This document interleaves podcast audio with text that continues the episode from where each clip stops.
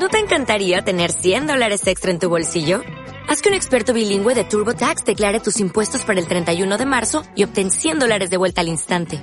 Porque no importa cuáles hayan sido tus logros del año pasado, TurboTax hace que cuenten. Obtén 100 dólares de vuelta y tus impuestos con 100% de precisión. Solo con Intuit TurboTax. Debes declarar para el 31 de marzo. Crédito solo aplicable al costo de la presentación federal con TurboTax Full Service. Oferta sujeta a cambios o cancelación en cualquier momento. Imanaya Mashikuna. Bienvenidos a Relatos Ancestrales con Auki. Espacio donde conoceremos, redescubriremos diferentes relatos de historias de los pueblos quichuas del Ecuador. Los relatos de la tradición oral constituyen una gran riqueza de los pueblos.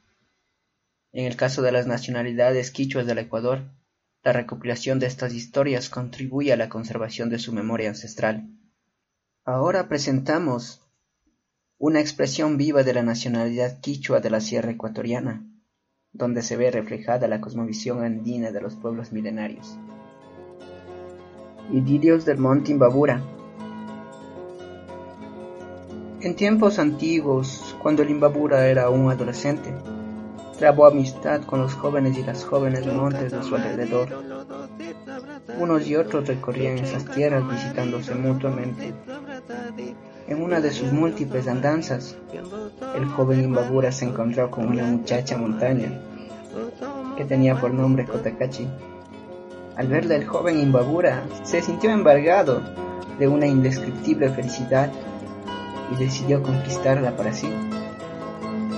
Creció una gran amistad entre el joven Imbabura y la joven Kotakachi, mientras se le veía pasear juntos por los campos contemplando las bellezas de la naturaleza hasta que un día él le dijo a ella, deseo hacerte mi esposa, proposición a la cual ella contestó firmemente diciéndole, yo también quiero que tú seas mi esposo.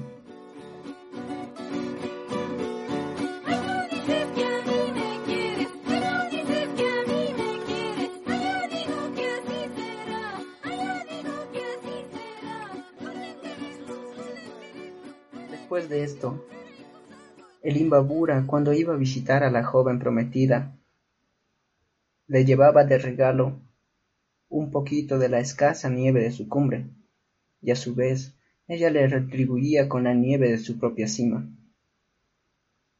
Los dos montes se unieron, y como fruto de esa unión apareció junto a la joven Kotakachi un pequeño monte al cual lo llamó Yanaulco.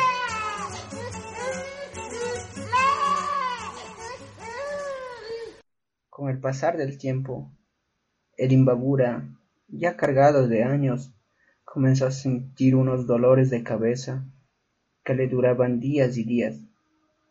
Como consecuencia de eso, su cabeza se fue cubriendo de nubes blancas que poco a poco encanecieron su cima.